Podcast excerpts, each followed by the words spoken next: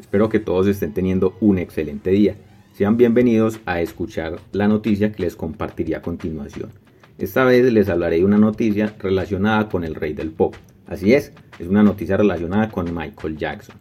Como ya sabemos, Michael Jackson lleva varios años de fallecido. El pasado junio de 2023 se cumplieron 14 años desde su fallecimiento y a día de hoy este sigue siendo noticia. Resulta que recientemente se abrió nuevamente el caso de abuso sexual presentado en su contra en el año 2013 por Wade Robson y por James Safeshuk, quien presentó la misma demanda un año después, en el 2014.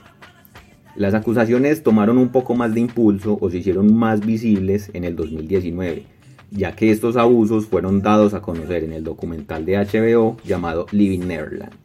En este documental, tanto Wade como James dieron detalles de los abusos que sufrieron por parte del artista a finales de los años 80 e inicios de los 90.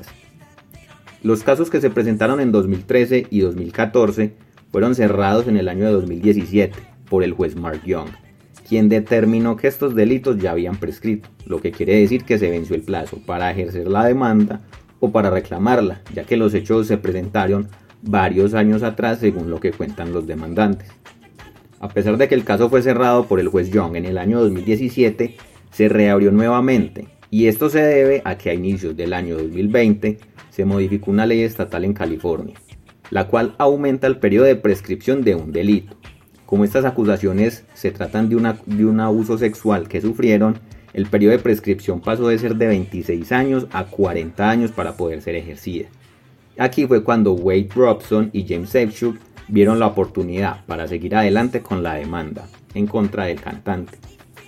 Recientemente, pasado agosto de 2023, la Corte de Apelaciones de California falló a favor de los dos demandantes para reabrir nuevamente el caso, por lo cual van a llevar a juicio a las compañías que administran la herencia de Michael Jackson y juntarlas en un solo caso en su contra, MJJ Production y MJJ Ventures son las compañías que pertenecían al rey del pop. Estas eran las que irán a juicio.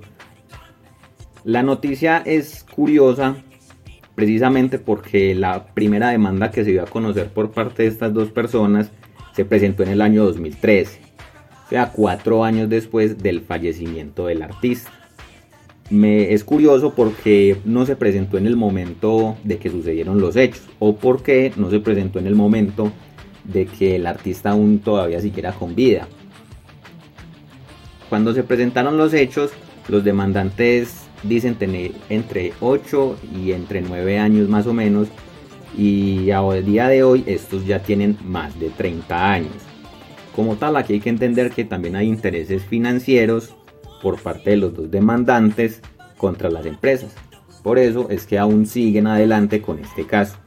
No tengo muy bien el contexto de cómo esto les pudo haber marcado la vida, pero siguen adelante en este caso. Ya en próximos días se sabrán muchos más detalles de este caso y cómo van a avanzar las denuncias en contra del cantante. Aquí finaliza la noticia que les quería compartir el día de hoy. No quise extenderla mucho para que no se hiciera algo aburrido. Estos son los datos como tal que pude recolectar para compartirles a ustedes. Eh, recuerden que mi nombre es Steve Aristizábal. Nos estaremos escuchando en próximas ocasiones. Y hasta aquí dejo la grabación del día de hoy. Muchas gracias.